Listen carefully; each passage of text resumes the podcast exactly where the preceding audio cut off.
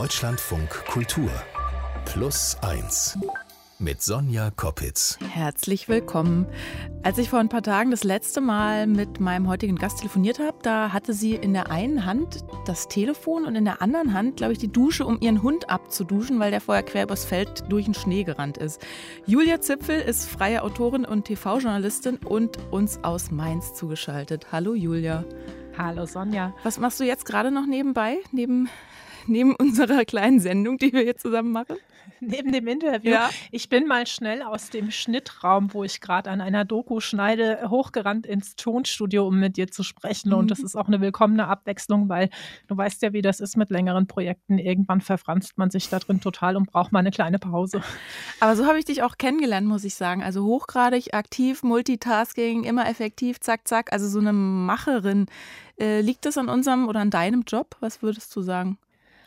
Nicht unbedingt. Also ich glaube, es ist einfach naturell. Also ich kenne auch viele Journalisten, die sind keine Macher und brauchen, brauchen so ein bisschen Händchen halten. Vielleicht liegt es auch daran, dass wir Frauen sind und dass bei uns weniger Fehler geduldet werden oder wurden und dass wir einfach auch bestens funktionieren müssen mhm. in unserem Job, weil es sonst gleich wieder Kritik gibt, dass man es vielleicht nicht hinkriegt. Also ich weiß nicht genau, wie es beim Radio ist, aber Fernsehen ist ja noch eine ziemliche mhm. Männerdomäne du hast gerade das Stichwort funktionieren genannt. Kennengelernt haben wir uns ja, weil wir manchmal nicht so funktionieren. Also mhm. du warst bei mir im Podcast Kopfsalat zu Gast und dann mhm. später ich in einer Doku, die du gemacht hast mit dem Titel Neustart fürs Gehirn. Und jetzt überlegen alle, äh, was ist denn das für eine Kombination? Was war denn da los? Ja, also wir können eigentlich sagen, unsere Erfahrungen mit Depressionen haben uns zusammengeführt, oder? Ja, genau. Und zwar ähm, hatte ich nach meiner letzten schweren Depression beschlossen, ich möchte da jetzt einfach mal ein bisschen offener mit umgehen, darüber reden und hatte die Möglichkeit, eine Wissenschaftsdoku über Depressionen und die letzten Behandlungsmethoden zu machen. Mhm. Und bei meiner Recherche hatte ich den Podcast von dir und Sarah gefunden, Kopfsalat, und war total begeistert und dachte mir, Mensch, das sind Kolleginnen und ähm, ich wollte gerne mit einer von euch sprechen und deswegen habe ich mich auch sehr mhm. gefreut, dass wir uns dann in Berlin getroffen haben, dass du so offen über deine Depressionen und den Umgang damit auch berichtet hast. Das war ein echtes Geschenk für meinen Film. Und du ja eben auch. Ne? Und genau, diesen Film, den kann man auch immer noch gucken in der Dreisat-Mediathek. Das war ja nur so kurz jetzt unser Kennenlernen. Wir sind in Kontakt geblieben, immer mal so locker, kollegial, wie man das so macht. Und dabei hat deine Geschichte eine ganz andere Wendung genommen inzwischen. Vor kurzem, ist noch gar nicht so lange her. Und mehr dazu hören Sie heute hier bei Plus 1.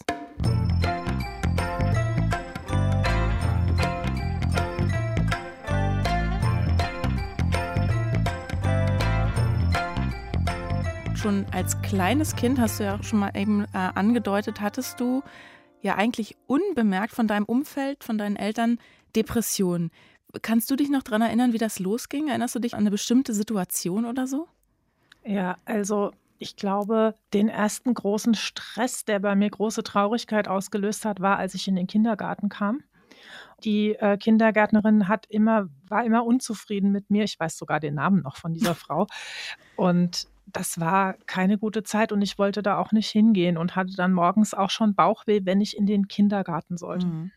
Ich meine, jetzt kann man ja sagen, bei Kindern sind Depressionen häufig irgendwie überlagert von anderen, ja, von anderen Symptomen oder schwer zu erkennen. Also wenn Kinder reizbar oder wütend sind, unleidlich oder weinen, ähm, dann kann man sagen, ja gut, das Kind, du warst jetzt da im Kindergarten und das war eine blöde Situation.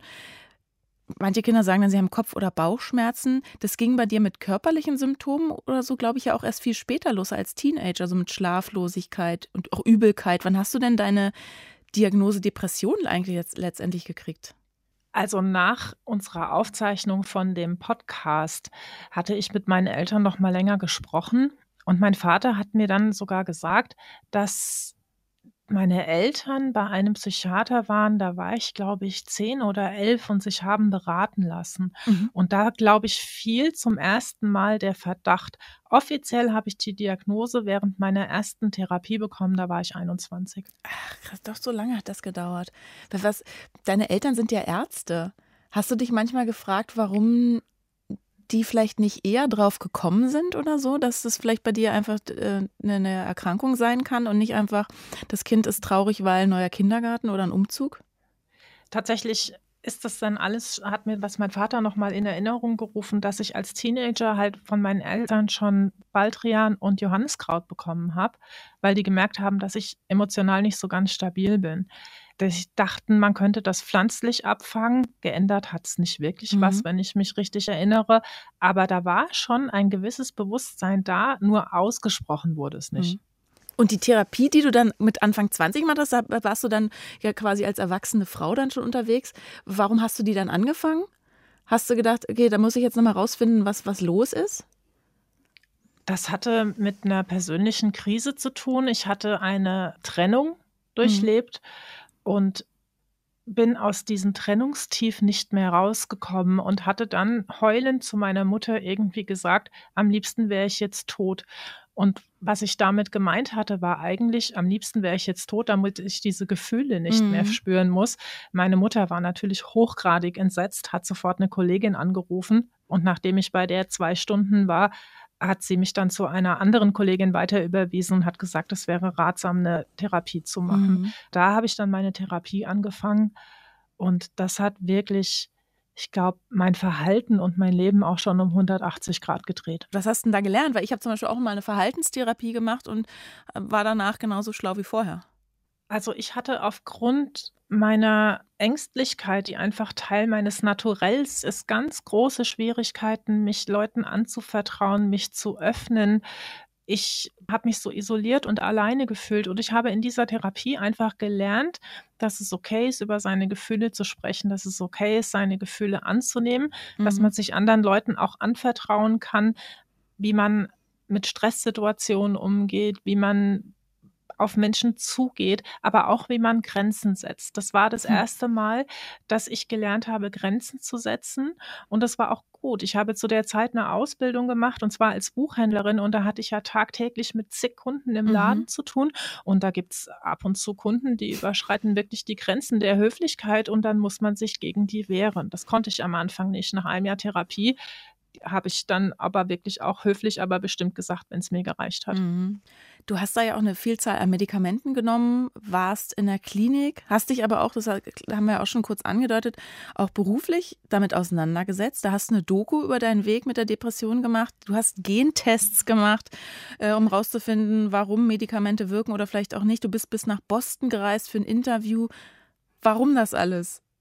Du hättest ja auch sagen können, okay, ich kümmere mich für mich allein um mich selbst und versuche irgendwie gesund zu sein oder zu werden oder irgendwie ähm, ja mein Leben mit der Erkrankung zu meistern.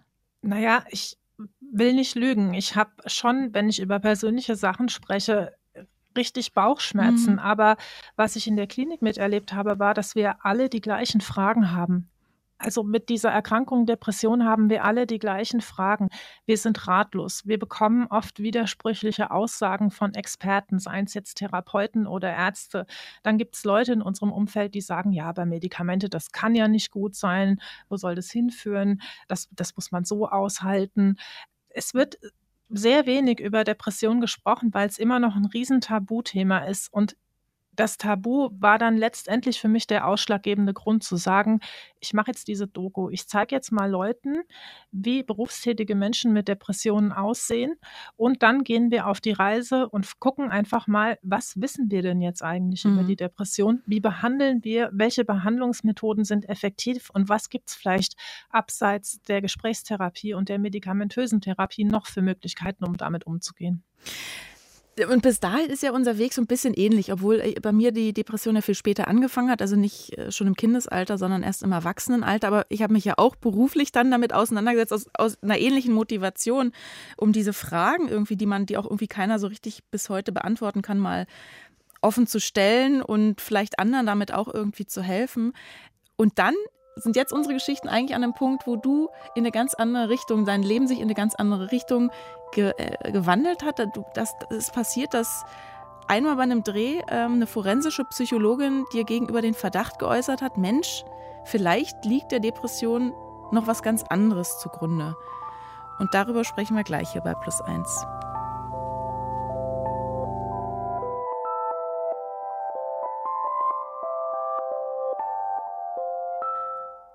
Plus eins heute mit Julia Zipfel, die seit ihrer Kindheit mit Depressionen durchs Leben geht, bis dir eines Tages eine forensische Psychologin während eines Drehs auf den Kopf zugesagt hat, vielleicht ist da ja noch was ganz anderes. Vielleicht hast du ja, das musst du mir mal erzählen, wie war diese Situation? Ähm, das war total lustig. Wir saßen nach unserem Dreh zu zweit beim Abendessen, haben uns unterhalten und auf den Kopf fragt sie mich plötzlich zu, Julia, hast du eigentlich Asperger? Mhm. Und mir ist dann erstmal die Sprache weggeblieben. Das kommt nicht oft vor. Und dann habe ich sie angeguckt und sagte so ganz spontan, nein, also für Asperger oder Autismus bin ich viel zu empathisch. Und dann sagte sie, das hat damit überhaupt nichts zu tun. Da mhm. gibt es wirklich ähm, viele Vorurteile gegenüber autistischen Menschen oder Asperger. Und daraufhin habe ich sie gefragt, wie sie denn darauf kommt. Mhm. Daraus entwickelte sich ein sehr langes Gespräch, an dessen Ende ich nicht wirklich überzeugt war. Als ich auf dem Weg zum Auto war, hat sie mir einen Link geschickt zu einem YouTube-Video, wo der australische Forscher Tony Edward über Asperger bei Frauen spricht. Und ich habe das angemacht und habe das ähm, über Ton auch während der Autofahrt laufen lassen. Und nach zehn Minuten saß ich im Auto und habe Tränen der Wut geweint und habe mir einfach gedacht, wie kann es sein, ich hack hier alles ab, was dieser mhm. Mann sagt. Wie kann es sein, nach 20 Jahren immer wieder Therapie, Psychiater, Klinik, warum hat das niemand gesehen? Ist doch völlig klar, dass mhm. ich immer wieder in Depressionen verfalle, wenn ich einfach mit meiner Umwelt so schlecht klarkomme. Ja. Da müssen wir vielleicht erstmal erklären, wer sich jetzt noch nie damit beschäftigt hat, also mit Autismus-Spektrumstörungen, wo Asperger dazugehört, das ist eine Entwicklungsstörung. Du hattest ähm, ich glaube, im Januar, Februar dieses Jahres drei Diagnosetermine, da wurde der Asperger-Verdacht bestätigt. Aber wie erklärst du anderen, was das überhaupt ist? Also wie wirkt sich Asperger bei dir aus? Ich persönlich sage immer, ich habe mich mein ganzes Leben lang schon wie ein Alien gefühlt. Ich bin auf diesem Planeten, ich sehe so aus wie alle anderen Menschen auch. Ich kann körperlich so funktionieren wie alle anderen Menschen, aber ich stoße einfach im Bereich Interaktion und Kommunikation im Sozialen einfach an meine Grenzen. Mhm. Kannst du da mal ein, Be ein, Beispiel nennen? Eine Situation, die dir einfällt, wo du an, an deine Grenzen gestoßen bist? Ich merke nicht unbedingt, dass ich, wenn ich einfach sage, was ich denke oder da, was ich beobachte, dass die Leute das nicht hören wollen. Mittlerweile habe ich das im Griff, aber ich war zum Beispiel mal mit meiner Schwester einkaufen, das ist schon länger her, und dann kommt sie aus der Umkleidekabine und fragt mich, steht mir das Kleid? Und ich sage nein. Ja, gut. So, also, ehrliche Frage, ehrliche Antwort. Andere Situation war, dass ich ähm, im Sprachurlaub war und mit ein paar Mädchen, die ich da kennengelernt hatte, in einer Kneipe saß. Und eine von denen fand den Barkeeper total toll und hat sich dann intensiv mit ihm unterhalten. Und das endete dann damit, dass er sich ihre Handynummer aufgeschrieben hatte. Und dann sagte sie, er hat mich sogar nach meiner Handynummer gefragt. Und dann sagte ich zu ihr, naja, du hast sie ihm ja auch 20 Minuten lang aufgedrängt. Das, und dass solche Situationen dann für Ärger sorgen, das ist mir jetzt klar, aber es sind halt einfach, ich sag den Leuten auf den Kopf zu, was ich sehe oder was ich mhm. beobachte und das wollen die halt nicht hören. Und es ist ja auch verständlich, weil nett formuliert war es ja auch nicht unbedingt. Na gut, aber da kann man immer noch sagen, ja, aber wo ist dann die Grenze zum Pathologischen? Also, oder wo fängt dann Asperger an? Wo ähm, ist es vielleicht einfach Ehrlichkeit, Unhöflichkeit? Also, ich meine, äh, wir, wir, lachen jetzt über diese Situation, ne? aber mhm. es gibt ja auch diese, mh, hm, ja, diese Symptome der Reizüberflutung zum Beispiel, dass, ähm, dass Reize zu viel sind in der Umgebung, äh, Lautstärken, Lichter. Hast du das auch? Ganz großes Problem. Hat schon als Kind angefangen mit bestimmten Stoffen. Im Winter sollte ich immer eine Strumpfhose unter meine Hose ziehen. Ich habe so gelitten, das hat so gejuckt. Wollschals, Katastrophe. Wollmützen, ganz schlimm. Jeans, als da noch kein Stretch drin war, wollte ich am liebsten gar nicht tragen. Das ist das eine. Das andere war, dass ich schon als Kind nicht schlafen konnte, wenn irgendwelche Geräusche draußen waren. Das ist ein Riesenproblem. Es muss dunkel sein und es muss still sein. Mhm. Und das hat halt jahrzehntelang zu echten Schlafstörungen bei mir geführt. Was auch ein ganz großes Problem war, waren zu viele Leute. Meine Mutter hatte Kinder zum Kindergeburtstag eingeladen, da war ich ungefähr sechs. Ich glaube, sechs war ich. Und dann waren 20 Kinder zu Besuch und spielten im Garten und Julia saß in ihrem Zimmer und hat gelesen, mhm. weil es war einfach zu viel Trubel. Oder Familienfeiern. Ich habe mich gedrückt, wo es nur ging. Meine Familie ist riesig, da kommen so viele Leute, das ist unglaublich laut. Alle reden durcheinander, alle reden auf mich ein. Ich weiß, in diesem Restaurant oder Hotel gibt es kaum einen Raum, in den man sich mal zurückziehen kann, wenn es einem zu viel wird. Das ist mhm. wirklich ein ganz großes Problem schon immer. Äh, was machst du denn dann in so Situationen? Also, weil ähm, der Mensch ist ja so ein Herdentier. Also, die meisten Menschen sind Herdentiere. Irgendwie muss man interagieren. Irgendwie muss man sich auch mal mit anderen Leuten treffen. Was machst du? Ich gehe nicht überall hin. Hm. Also, ich bin da wirklich knallhart mittlerweile geworden. Ich mache die Sachen, die ähm, notwendig sind, wie zum Beispiel jetzt die Kommunion von meiner Nichte, die steht an. Und ich glaube, die zwei, drei Stunden im Restaurant, die werden auch nicht so das Problem. Ansonsten habe ich meine Noise Cancelling Headphones dabei, die kann man sehr schön unter den Haaren verstecken. Dann kann ich auch viel davon ausblenden. Mhm. Und ich treffe mich privat eigentlich immer nur mit einer Person und dann ist das wirklich überschaubar und relativ ruhig. Mhm. Wenn ich zu Partys eingeladen werde, dann setze ich mir ein Zeitlimit eine Stunde, anderthalb. Wenn ich mich wohlfühle, bleibe ich länger. Ansonsten gehe ich danach. Und die Leute wissen ja mittlerweile auch, woran es liegt. Und dann ist keiner böse, wenn ja. ich gehe. Ja, das klingt aber schon nach einer krassen, krassen Einschränkung im sozialen Leben. Jetzt hast du ja endlich eigentlich eine Erklärung dafür, warum du dich schon immer, wie, wie du sagst, wie ein Alien gefühlt hast ähm, oder zwischenmenschlich immer ausgegrenzt gefühlt hast. Inwieweit beeinträchtigt denn jetzt diese Störung noch weiterhin dein Zusammenleben, obwohl du es ja weißt und ja dann dich an diese Strukturen, die du ja eben genannt hast, selber halten musst, aber kannst du ja auch nicht immer. Also ich denke zum Beispiel auch an dein, deine Arbeit, an deinen Job. Du musst ja da auch mit Leuten interagieren. Das mache ich auch gerne ich bin ja gerne Journalistin und ich bin unglaublich neugierig und ich sehe gerne fremde Leute und ich treffe gerne fremde Menschen, auch wenn das jetzt paradox klingt. Es ist nur so, dass ich am Ende eines Drehtages eigentlich schnurstracks in mein Hotelzimmer marschiere und hinter mir die Tür zumache. Ich mhm. brauche dann einfach am Ende des Drehs bis zum nächsten Tag meine Ruhe. Ich muss mhm. dann runterkommen, ich muss für mich sein. Ich habe so ein, das kennst du bestimmt auch, so ein Arbeits-Ich. Mhm, ich schalte mhm. meine Professionalität ein, mhm. wenn ich mhm. irgendwo ankomme, dann denke ich über mich gar nicht nach. Dann bin ich mhm. auf meine Protagonisten fokussiert, auf meine Arbeit. Ich muss ja mein, ich muss ja mit meinem Team zusammenarbeiten, Bildeinstellungen besprechen. Gleichzeitig muss ich die Interviewpartner bei Laune halten und auch dafür sorgen, dass die sich wohlfühlen. Viele haben das ja auch noch nie gemacht und dann geht es gar nicht um mich. Und deswegen merke ich das in der Situation nicht. Aber hinterher, wenn ich in meinem Hotelzimmer bin, merke ich, wie unglaublich erschöpft ich bin. Mhm. Und die Hotelzimmer an sich sind ja dann auch nochmal eine Herausforderung. Also ich habe ja vorhin schon gesagt, es muss dunkel und ruhig sein. Das heißt, ich muss erstmal alle Stecker von den LED-Geräten ziehen. Damit die Standby-Lichter ausgehen. Diese furchtbaren roten Lichtpunkte, die da so penetrant vor sich hin leuchten, die braucht kein Mensch, mhm. ja. Und ähm, die Fenster verdunkeln, da habe ich mittlerweile auch äh, Verdunklungsvorhänge gefunden, die kann man mitnehmen und dann einfach an die Fenster mit so einem Klett befestigen. Das ist super. Und dann habe ich auf meinem Handy ein, eine App, die spielt weißes Rauschen ab und ich habe meine Ohrstöpsel und damit lässt es sich dann auch im Hotel gut schlafen. Also Kissen, Decke und so weiter, das ist nicht das Problem. Aber so bestimmte Sinnesreize, die können dann durchaus für Schlaflosigkeit sorgen.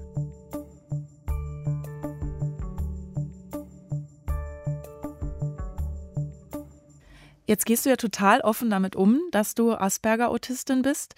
Aber viele fragen sich ja, hast du denn keine Angst, stigmatisiert zu werden? Doch, natürlich habe ich Angst. Man hat immer Angst, dass es einen etwas kostet, was man vielleicht braucht. Also gerade als selbstständige Journalistin kann es jetzt natürlich mhm. passieren, dass ein paar Leute mich abstempeln. Der Punkt ist einfach, dass ich einen elendlangen Leidensweg mit diesem Asperger hatte und nicht wusste, was mit mir los ist. Und dass viele Frauen mit Ende 20, Ende 30, in den 40ern, so wie ich, sogar mit über 60 noch mit Asperger diagnostiziert werden und dann endlich erst verstehen, was los ist. Und das ist für mich einfach so ein innerer Wunsch zu sagen, wenn ich auch nur beitragen kann, mhm. dass eine Person sich da vielleicht findet und sich selbst erklären kann oder einfach Unterstützung suchen kann, damit man einfach mit dem Asperger umgeht. Mhm. Das wäre schon mal ein ganz großer Gewinn. Genauso wie Therapeuten, Ärzte. Natürlich kann man nicht bei jedem Patienten die komplette Krankheitsliste abhaken. Es geht einfach nicht. Aber es gibt bestimmte Symptome bei autistischen Frauen, die sind einfach da. Und wenn sich gerade Leute, die im psychologischen, im psychiatrischen Bereich arbeiten, ein bisschen mehr dafür sensibilisieren würden, dann würden wir Frauen vielleicht auch in der Diagnose nicht so lange durchrutschen. Du hast vor kurzem mal zu mir gesagt, seit du deine Asperger-Diagnose hast, bist du ein anderer Mensch. Inwiefern? Also kann man sagen, die Diagnose ist eine kleine Erlösung für dich gewesen? Total. Ich weiß jetzt endlich, warum ich mich immer anders gefühlt habe als alle anderen. Und ich habe mich immer gefragt, was mache ich denn jetzt schon wieder falsch? Warum haben denn die Leute jetzt schon wieder so komisch auf mich reagiert? Warum bilden sich an jedem Arbeitsplatz Freundschaftsklicken und warum bin ich da außen vor? Warum beziehen mich viele Leute nicht mit ein, fragen aber die anderen? Mhm. Und da habe ich jetzt einfach die Erklärung für. Es ist aber auch so eine radikale Selbstakzeptanz geworden, dass ich hm. jetzt sage, okay, mein Gehirn ist anders. Ich bin mhm. jetzt so. Ich akzeptiere euch auch mit bestimmten Macken und Eigenarten, die ihr habt. Wenn ihr mir gegenüber die Toleranz nicht aufbringt, dann haben wir einfach nichts miteinander zu tun. Und durch die Depressionen und äh, jetzt durch die Asperger-Diagnose waren es ja immer die gleichen Menschen, die mich da mhm. durchbegleitet haben. Mhm. Und die sind da. Mhm. Und, und die bleiben auch die bleiben ja. und die nehmen das einfach so hin und es wird jetzt nicht groß thematisiert. Natürlich musste ich dann, also ich weiß noch, ich bin dann mit meinem besten Freund, wir gehen jeden Sonntag wandern, war ich unterwegs und dann sagte ich zu ihm, du, die forensische Psychologin hat zu mir gesagt, ich hätte vielleicht Asperger und ich habe jetzt mal ein bisschen nachgelesen und ich glaube, die hat recht. Und dann mhm. guckt er mich einfach nur an, überhaupt nicht überrascht und sagt einfach, ja, das macht Sinn. Und dann denke ich mir, okay, aber äh, wir sind seit über 20 Jahren befreundet und ich er hat mich einfach so hingenommen, wie ja. ich bin und er tut es immer noch und das sind die Menschen, worauf es ankommt. Aber äh, wenn jetzt zwischendrin mal jemand komisch guckt oder wenn mal jemand die Augenbrauen hochzieht, wenn ich was sage, dann denke ich mir innerlich immer, ja, so bin ich, lebe damit.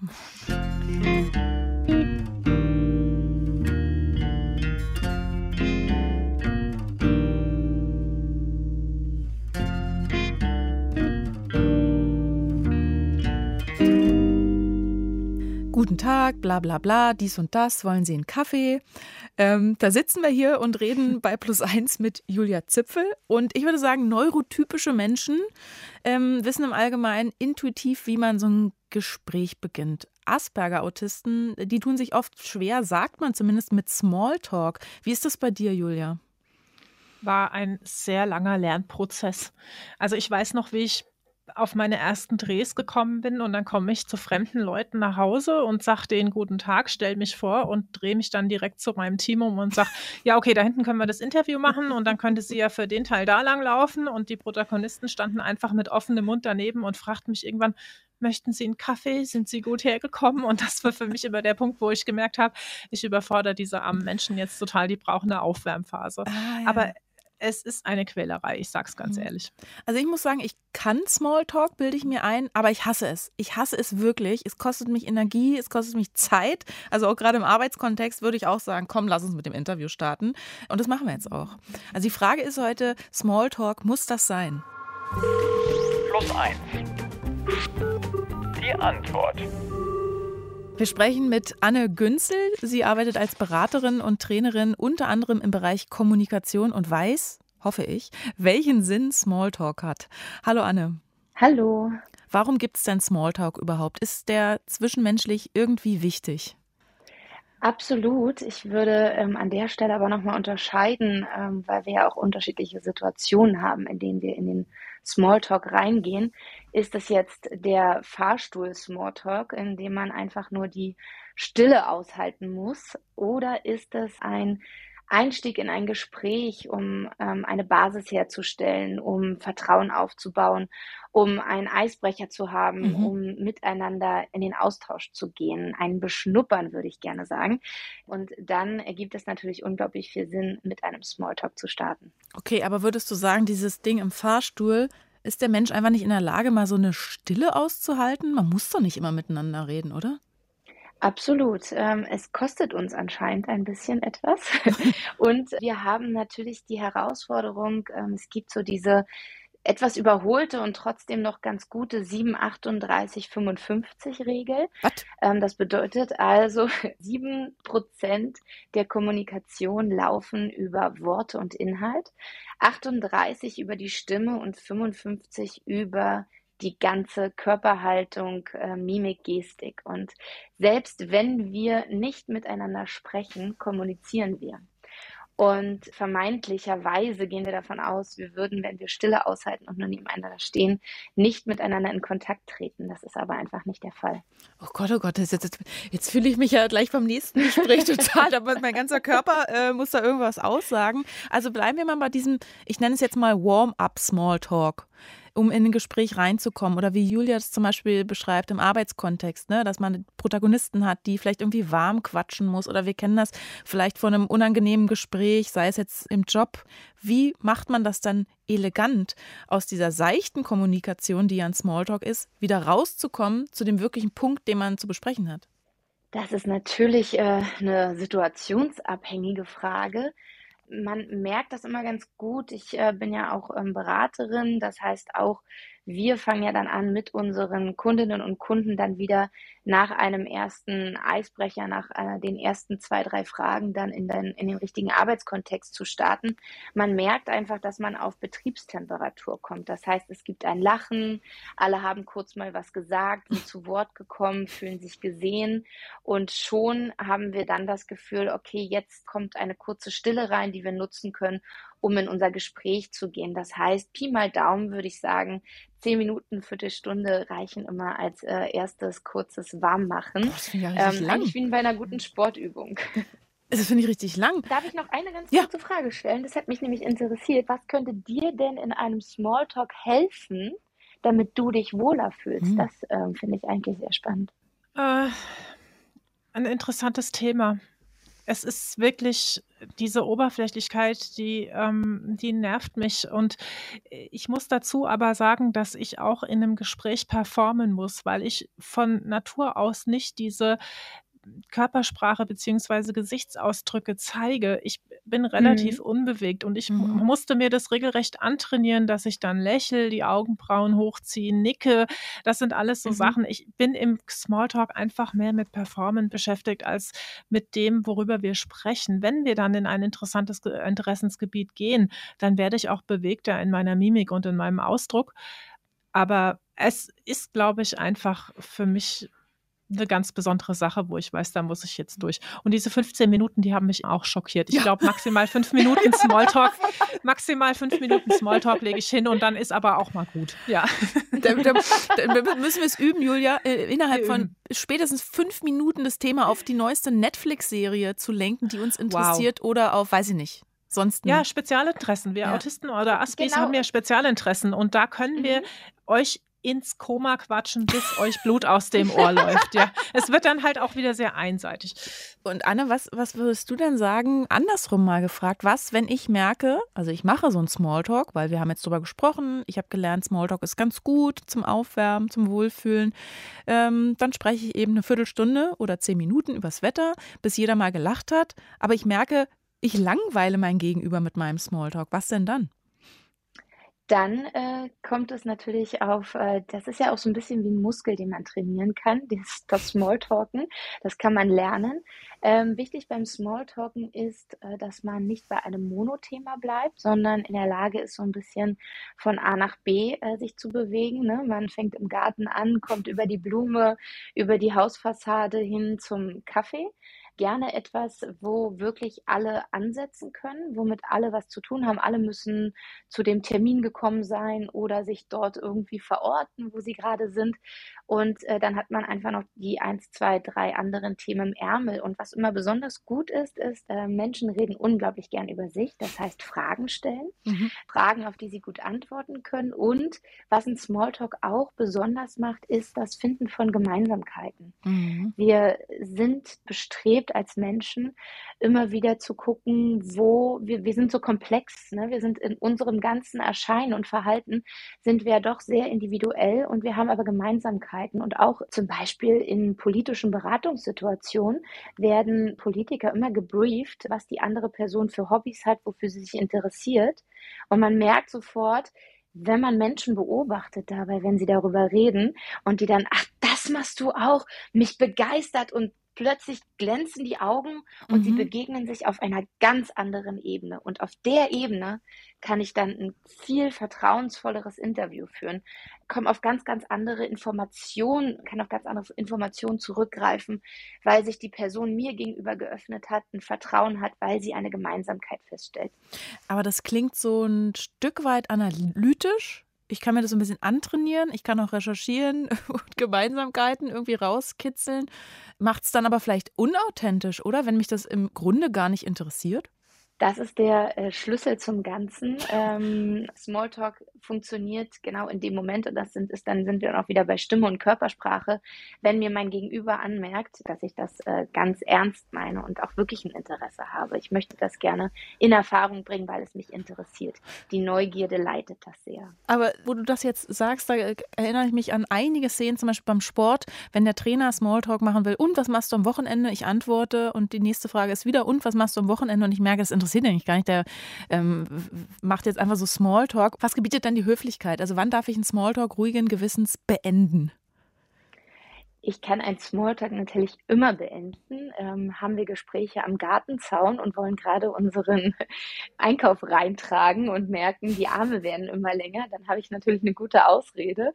Ich habe immer die Möglichkeit, aus einer Situation rauszugehen und das ohne der anderen Person das Gesicht zu nehmen. Es tut mir leid, ich muss los, ich habe leider einen Anschlusstermin, würde ich gerne beim nächsten Mal vertiefen ähm, oder auch äh, ohne ohne eine Notlüge, sondern nur mit einem Anschlusstermin rausgehen.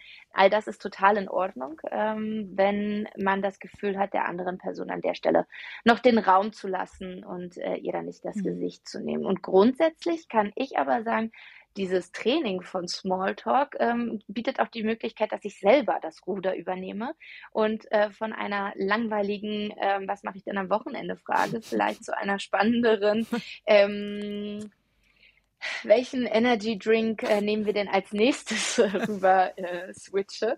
Das bedeutet, ich kann da ja auch variieren. Ich muss mich ja gar nicht nur auf die andere mhm. Person einlassen.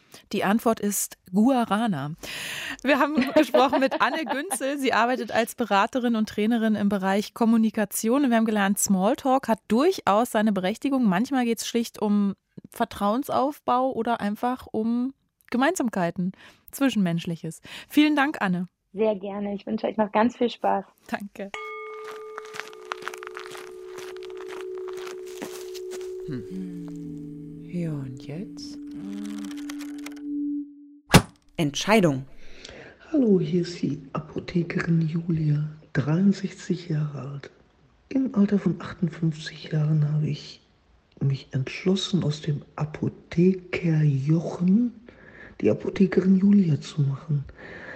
Anlass war eigentlich eine äh, Krebserkrankung innerhalb äh, meiner Familie.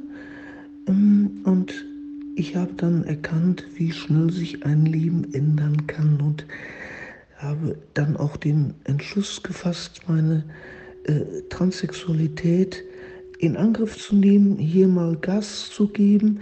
Die Transsexualität, die ist mir seit dem dritten Lebensjahr bekannt und ich habe da sehr, sehr, sehr drunter gelitten. Und jetzt?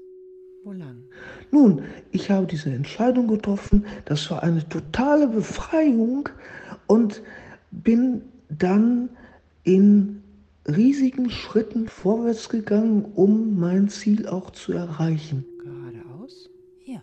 Zweifel hatte ich nur wirtschaftlicher Art und natürlich auch familiärer Art, ob ich alle meine Leute, meine Patienten, meine Familie bei dieser äh, Metamorphose mitnehmen konnte.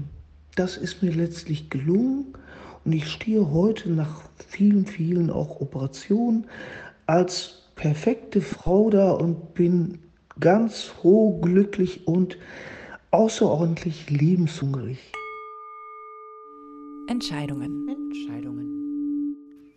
Aus plus eins wird jetzt wieder minus eins. Julia, bevor wir uns verabschieden, ähm, letzte Woche am 2. April, glaube ich, war ja Weltautismustag.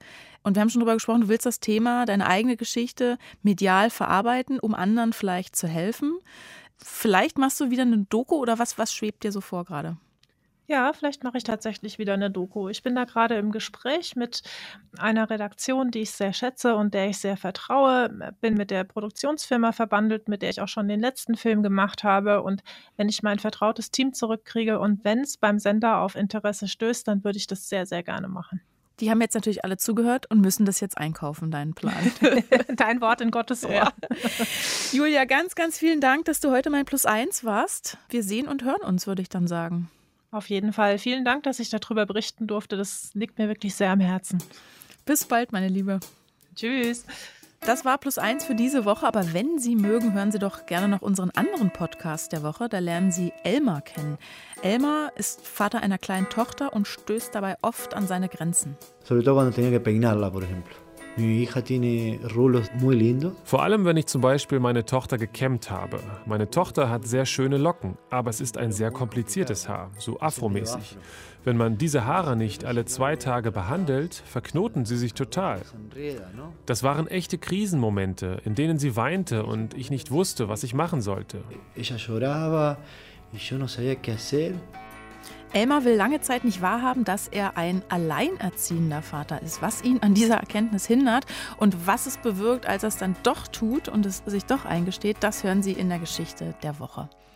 Ich bin Sonja Koppitz und äh, bedanke mich fürs Dabeisein. Wir hören uns bald wieder. Tschüss.